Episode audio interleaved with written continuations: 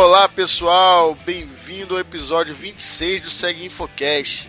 Meu nome é Paulo Santana e, como já é de costume, vamos abordar um tema muito interessante. Vamos falar sobre Advanced Persistent Threats, ou APT.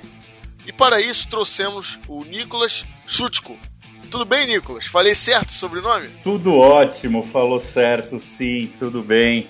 Boa noite, pessoal. Estou muito lisonjeado de fazer parte aqui dessa 26 edição do, do Infocast. Queria agradecer a Claves pela oportunidade, o blog do Segue Info, o Bruno lá que tem apostado muito na, na, nossa parceria e deu essa oportunidade de a gente compartilhar um pouco do nosso conhecimento. E é você, né, Paulo, que está rosteando aqui essa noite esse podcast eu vou ficar feliz de compartilhar o que eu puder aqui com vocês. Perfeito, nós que agradecemos a sua presença.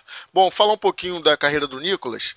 Ele já atua há quatro anos como Country Manager da FireEye, uma empresa que é focada em segurança contra ameaças. A gente vai falar bastante a respeito é, da FireEye e da atividade do Nicolas.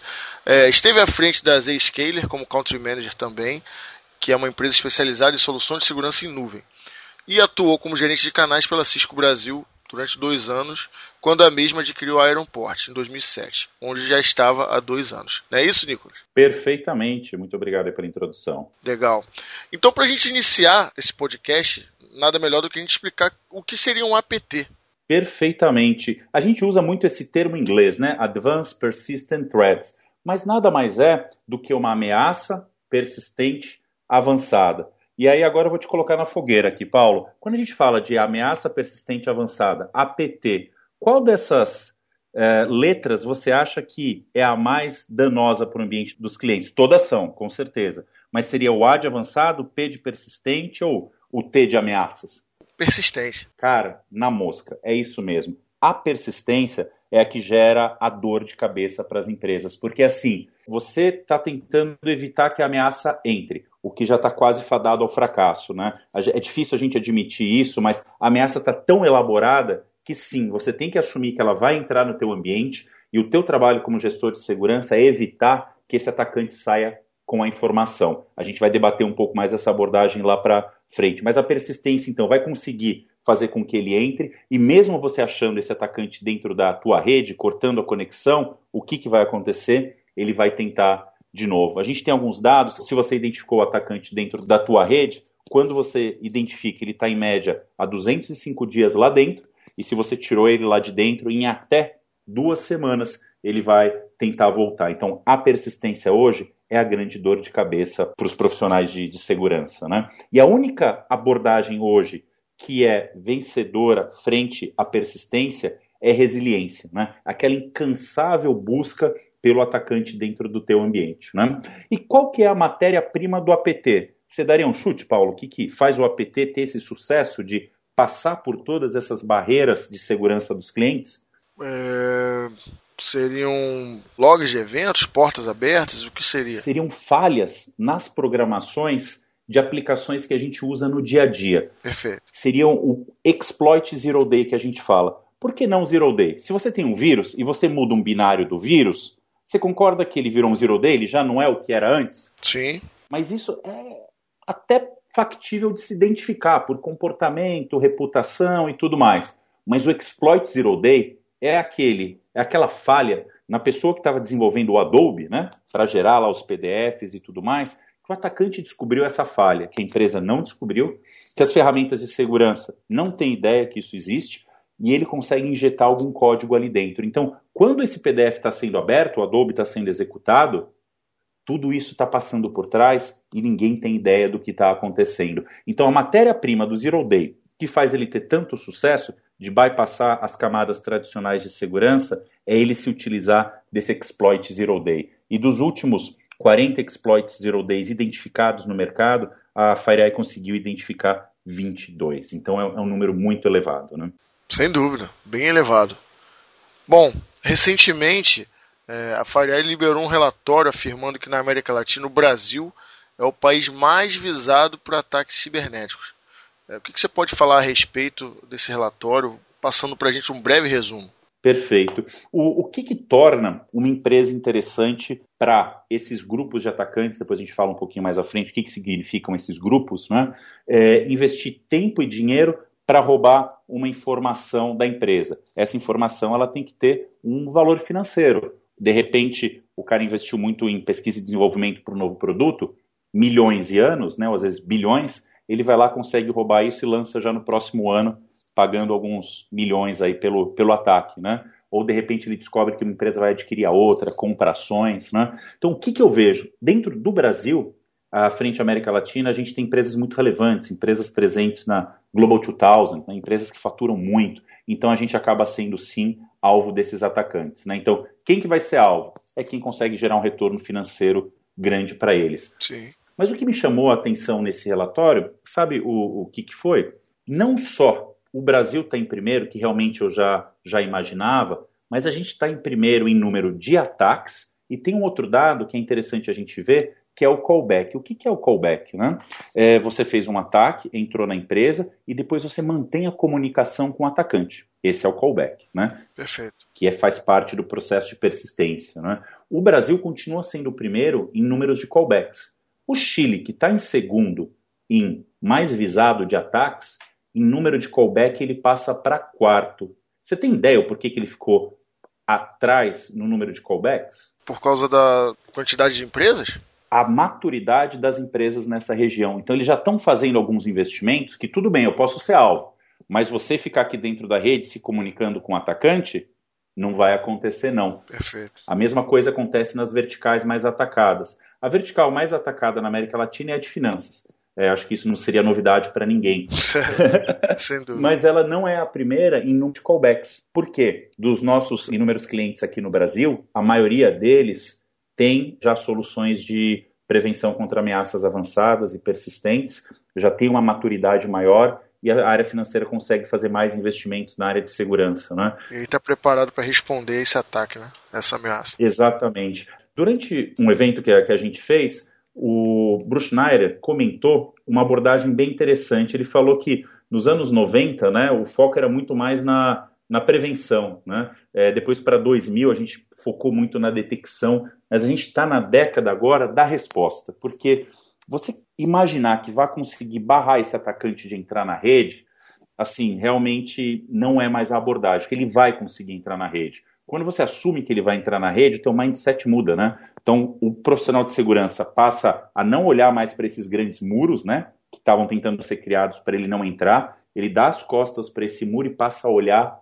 para dentro da rede dele. Então, Threat Intelligence né, passa a ser uma ferramenta muito importante, onde ele vai ficar olhando o que está acontecendo ao redor do mundo, na vertical dele, em outros países, tentar pensar com a cabeça do atacante para ver o que, que ele faria e tentar achar esse atacante dentro da rede. Quando você assume que ele está lá dentro, você consegue ter uma resposta melhor. Perfeito.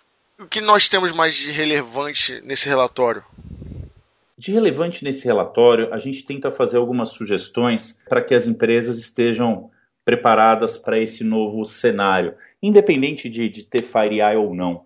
Uma coisa que a gente nota é você identificar dentro da tua rede quais são as pessoas que têm credenciais estratégicas.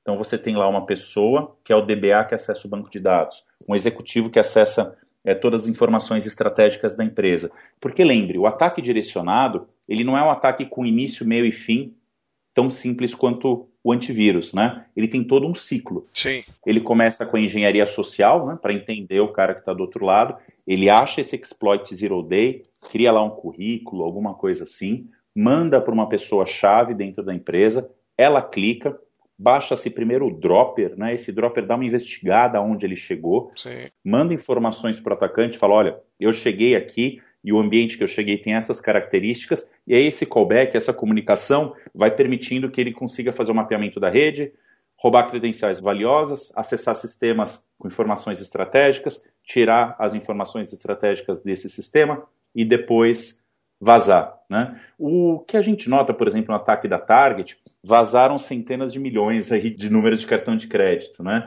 É lógico que não é bom ter os dados expostos, mas se tivesse vazado um número menor, concorda que o estrago seria menor? Sim. Então, se você faz uma segmentação de rede, segmentação de sistemas, se ele entrou num determinado segmento, ele vai ter dificuldade de passar para outros segmentos.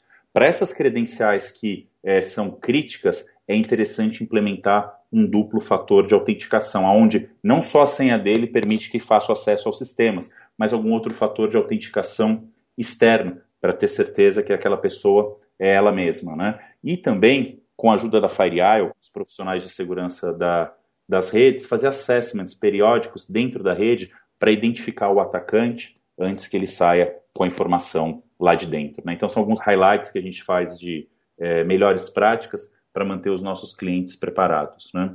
É, uma coisa que é legal, vocês podem acessar o site www.fireeye.com e lá mostram os ataques em tempo real. É muito legal. E também mostra globalmente qual que é a vertical mais atacada. No global aparece educação. Você tem ideia porque educação fica em primeiro lugar, Paulo? Global? Interessante, né? Porque normalmente seria financeiro, né? Isso.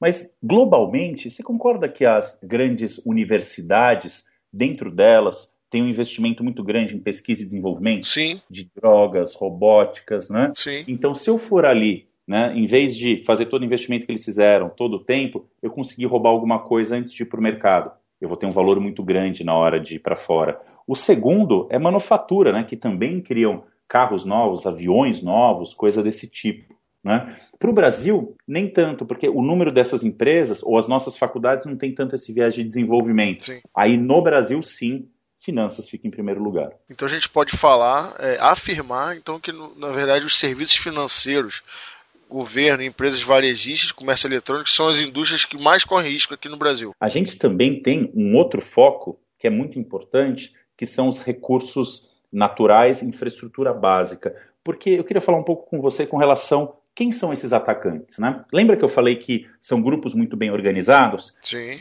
Eles podem ser criminosos, ou podem ser nações. Perfeito. Sim, nações têm grupos cibernéticos que eles passam a olhar outras nações. A guerra cibernética é uma realidade. Ela está acontecendo agora, né? Sim. E o que, que acontece? Eles não buscam só necessariamente informações financeiras, mas você concorda que para uma nação é importante saber, por exemplo, o mapeamento de minérios ou que são ricos ou valiosos, ou que são interessantes para a produção de carros e, e coisas específicas que são relevantes para aquela nação? Sem dúvida. Então, é, onde tem água, é uma coisa parece que simples, né, mas ele tem que ver onde está o mapeamento hídrico. Então, ele atacando esses departamentos de estados, de nações, ele passa a ter informações estratégicas para alguma tomada de decisão. Não sei se seria realmente atacar aquele país, mas de repente fazer investimentos em empresas né, que lidam com esse tipo de recurso natural que é importante para o país dele. Né? Perfeito.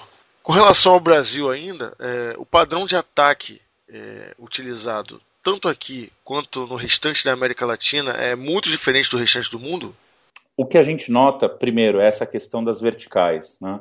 Na América Latina eh, e no Brasil, a gente vê a parte financeira, recursos naturais, energia, né? a parte do varejo sendo atacada em primeiro lugar.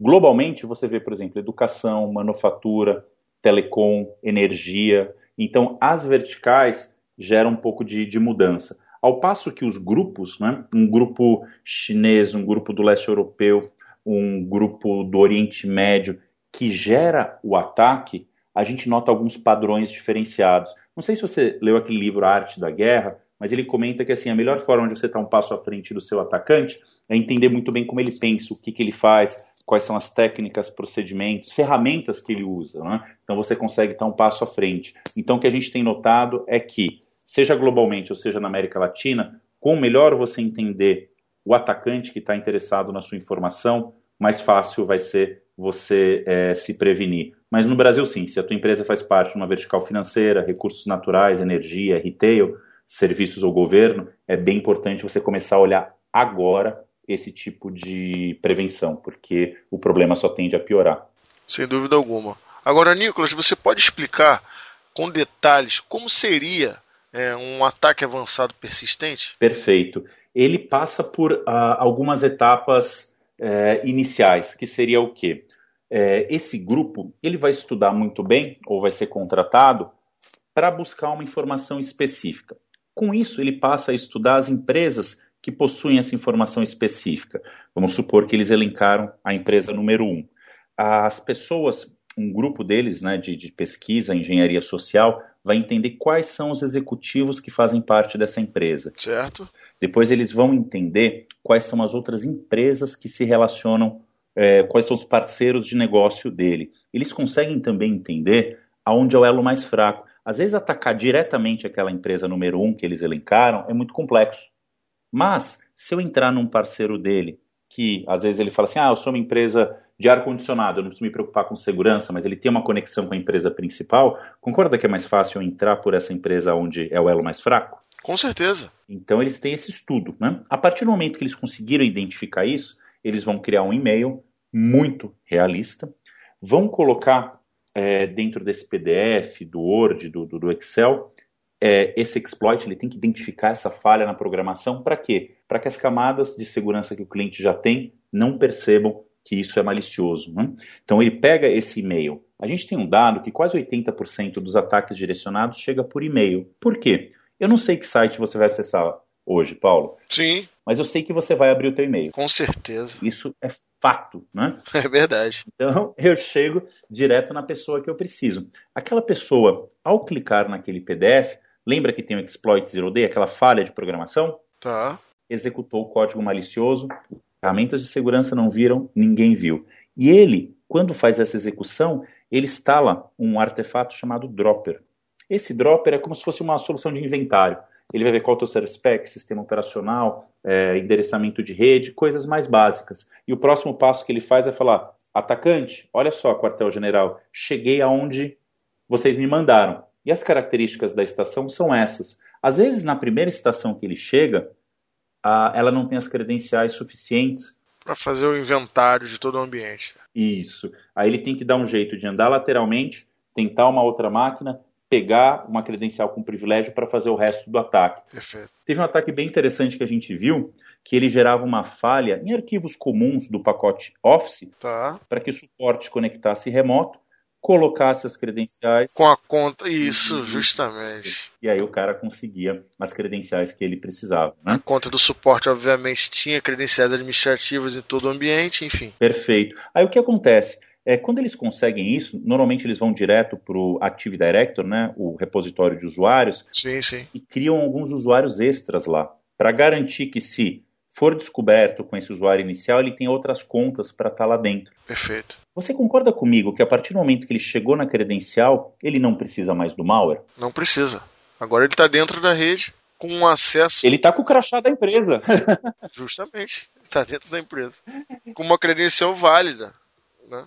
Exato. Né? Então, se ele já é, pegou a credencial, concorda que ele não precisa deixar o malware? Vai que o, eles descobrem o malware e descobrem é, o segredo dele para bypassar. Esse exploit zero day ele é muito valioso. Você consegue vender isso no mercado por, sei lá, é, 400 mil dólares, 300 mil dólares né, no mercado negro. Né? Ou você tem é, grupos organizados que você manda o teu código ele coloca isso dentro do PDF para você, ele não conta qual que é o exploit, né? Você manda para o teu cliente, eles prestam serviço, tem SLA, é todo um mercado paralelo que tem. Né? Impressionante, né? É, é impressionante. É, e assim, quando tem muito dinheiro rolando, é certeza que eles não vão parar, né? Para que, que eu vou parar? Tô, tô ganhando dinheiro, né? E é muito difícil, porque a impunidade ela rola solta, né? Como que eu vou colocar uma nação na cadeia? Ninguém coloca uma nação na cadeia, né? Verdade. Como que você vai é, comprovar que um cara que está lá do outro lado do mundo fez o ataque, se ele passou por vários hopes? É muito complexo. É mais seguro que assaltar um banco, né? Sem dúvida. E dá muito dinheiro também. Então, quando ele pegou essa credencial, ele busca os sistemas, né? É, pegou as informações que ele queria, voltou para a estação de trabalho e aí, através de navegação normal dos usuários, ele vai vazando os dados aos poucos. Esse processo demora semanas e meses. Eles não querem fazer isso rápido para chamar a atenção. Claro. Ele tem que participar do processo normal do dia a dia da empresa para ter sucesso ao sair com toda a informação. Algumas pessoas falam: ah, mas por que ele não vai direto no servidor? O servidor não está ligado na internet direto, às vezes é um sistema mais complexo, mas se eu tiver na estação do usuário, que tem essa comunicação com a internet, tem a credencial válida ao sistema, é muito mais fácil interagir com essa estação e ela faz a ponte para os sistemas críticos da empresa. Né? E eu digo que assim, no Brasil, a gente tem até um pouco de sorte, vamos colocar dessa forma. A gente fala mais de crime cibernético. Lá fora você está falando de hacktivismo, que não é ficar pichando página, é desligar a transmissão de TV, né? Sim. Desligar a transmissão de energia. Né? Você está falando de terrorismo. Né? Então são coisas que assim é, a gente não tem ainda, mas pode passar a ter. Então, quando eu passo a mensagem para as empresas, é assim: é um problema complexo de resolver, mas você tem que trazer esse debate para a mesa agora.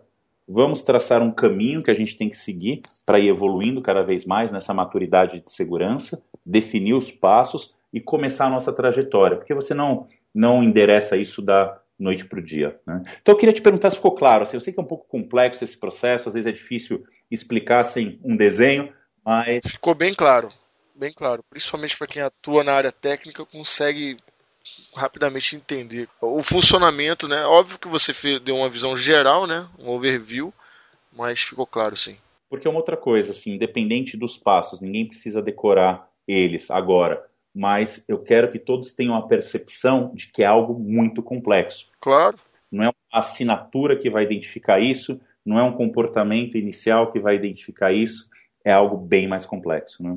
Perfeito. Nessa mesma análise que, que a FireEye liberou, é, é informado que, em média, um malware só é utilizado uma vez, que 85% dos malwares desaparecem após uma hora. Tá? Você tem como passar mais detalhes e está em cima do que você falou é, no tópico anterior, né?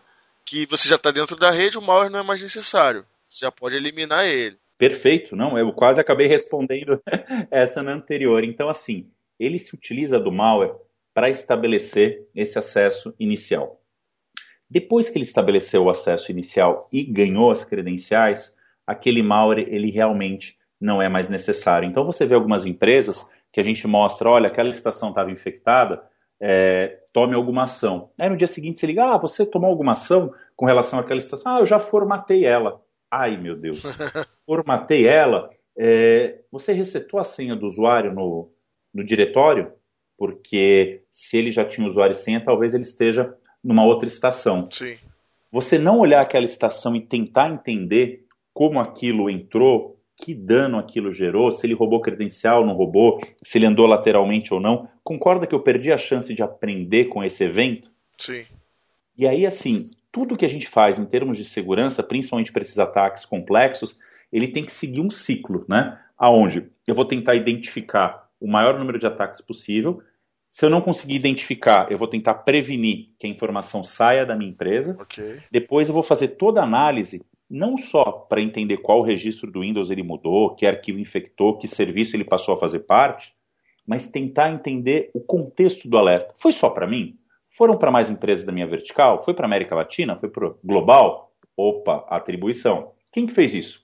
É um grupo de uma nação? É um concorrente meu? É um cybercriminoso? Porque daí com isso você tem todas as informações para conseguir responder ao incidente. Então lembrem, a gente está na era de responder aos incidentes. Sim. A gente tem que ter ferramentas para chegar lá e conseguir entender o que aconteceu, aprender com o que aconteceu e aumentar cada vez essa maturidade. Isso é um ciclo, né? Detecção, prevenção, análise e resposta. Detecção, prevenção, análise e resposta. Né? Então, quando a gente fala que ele é usado só é, uma vez, é isso. Ele não quer realmente, é, e dura uma hora, né? Ele não quer que a empresa que está lá do outro lado tenha a possibilidade de entender o segredo dele. Né? Ele quer reutilizar isso de outras formas, até que ele é descoberto. Né? E aí ele tem que buscar uma outra estratégia. É, entendo que as empresas precisam, quanto antes, como você mesmo falou, é, colocou bem, é, entender que aquele modelo de firewall, IDS, IPS, proxy, antivírus,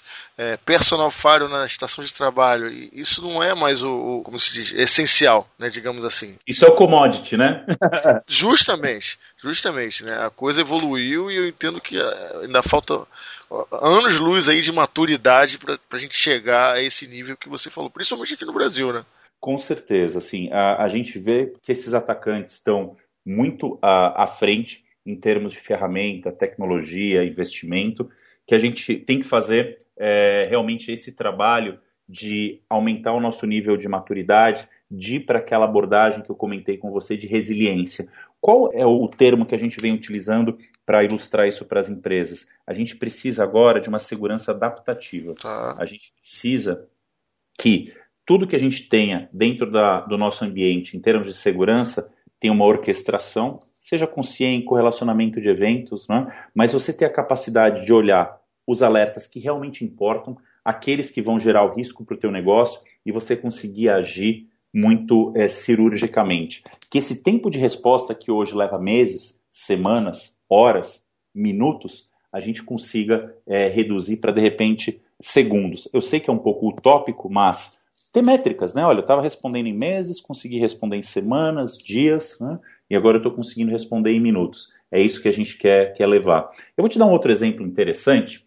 Vamos supor que você chegou na tua casa agora e viu que a janela estava quebrada e tinha um tijolo lá no meio da tua sala. Você ligou para a polícia, a polícia veio e falou: Ah, tá bom, eu vou retirar o tijolo daqui e você está seguro. Você tem certeza que você está seguro? Hum. Você não sabe se ele está no quarto, escondido, ladrão, você não sabe se ele está é, dentro do carro, na garagem. Não, e, e como fez para aquilo acontecer também? Exatamente. Né? Então o que a gente fala para as empresas é remover o tijolo, você não remove o ladrão. Remover o malware, você não vai remover o atacante. Então o que, que tem que fazer? Polícia chegou, né? Pegou o tijolo, análise forense. Sim. Tem digital?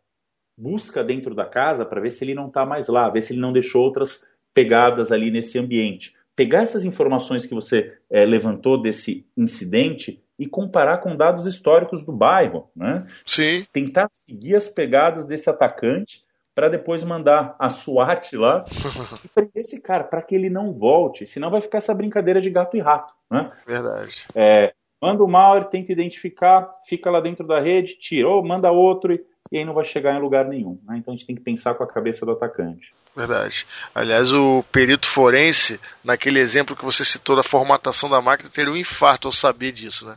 Meu Deus do céu. Porque quando você é, tem esse tipo de, de comunicação, se vocês entrarem no site da FireEye, www.fireeye.com, e verem o mapa de ataques, o que a gente consegue garantir é qual é o alvo, né? Para onde ele está respondendo, não necessariamente ele está naquele país, ele está em outros servidores lá por trás. Né? Então, o cara forense, o perito, na hora que chegou, ele tem que tentar seguir essas pegadas para chegar exatamente aonde a outra pessoa está. Então, ele tem que meio que permitir que o atacante continue fazendo o trabalho dele, para ele fazer essa, essa busca uh, a quem realmente é o autor de tudo isso. Né? Perfeito. Muito bom, Nicolas. Eu novamente gostaria de agradecer. O papo está muito bom, o assunto é muito interessante. Eu gostaria de agradecer a você por ter aceito o convite, por ter apresentado esse conceito tão interessante e essa realidade que na verdade parecia uma coisa futurística e já está mais do que na hora das empresas, dos executivos é, darem uma atenção mais do que especial a isso. Com toda certeza. E a mensagem final é: esse tipo de ataque, ele não tem como objetivo infectar a estação, ele tem objetivo o negócio. Então, não só o pessoal de TI, mas o pessoal de negócio, o board das empresas, tem que dar é, é, ouvidos, né, ou tem que olhar para esse novo tipo de ameaça, porque naquele caso da Target que aconteceu, você viu que todos os executivos foram trocados, né, eles não estão ganhando bônus há muito tempo, o negócio da empresa está em risco, né, então ninguém quer ter o negócio em risco. É, vamos olhar realmente para esse desafio agora e tentar endereçar ele da melhor forma possível. E mais uma vez agradecer a, a tua atenção, Paulo, a oportunidade de estar aqui com vocês, ao blog Segue Info, Claves e, e todo mundo que tornou isso possível. Perfeito. Antes de finalizar, passa os seus canais, como as pessoas, os nossos ouvintes podem te encontrar. Perfeitamente. O Twitter, eu sou bem ativo no, no Twitter, podem me encontrar por lá, arroba NSZUCKO é, ou também no, no LinkedIn. Nicolas com Y e CH é, e depois meu sobrenome, S-Z-U-C-K-O. Parece que meu nome é meio criptografado, né? O pessoal que trabalha em segurança aí tem, tem receios, né? Mas assim, é, fiquem à vontade para me contatar por qualquer um desses canais, vai ser um prazer aí poder ajudar ou tirar dúvidas, curiosidades de quem for. E agradecer aos ouvintes que tiverem aí disponibilizado um pouco do, do teu tempo para entender um pouco desse cenário tão adverso que é o cenário das ameaças avançadas e persistentes. Muito bom, eu agradeço também a todos os nossos ouvintes que nos acompanham, prestigiam o podcast e que nos mandem dúvidas, críticas, sugestões, que estamos abertos a recebê-las. Um forte abraço a todos e até a próxima. Um abraço, pessoal.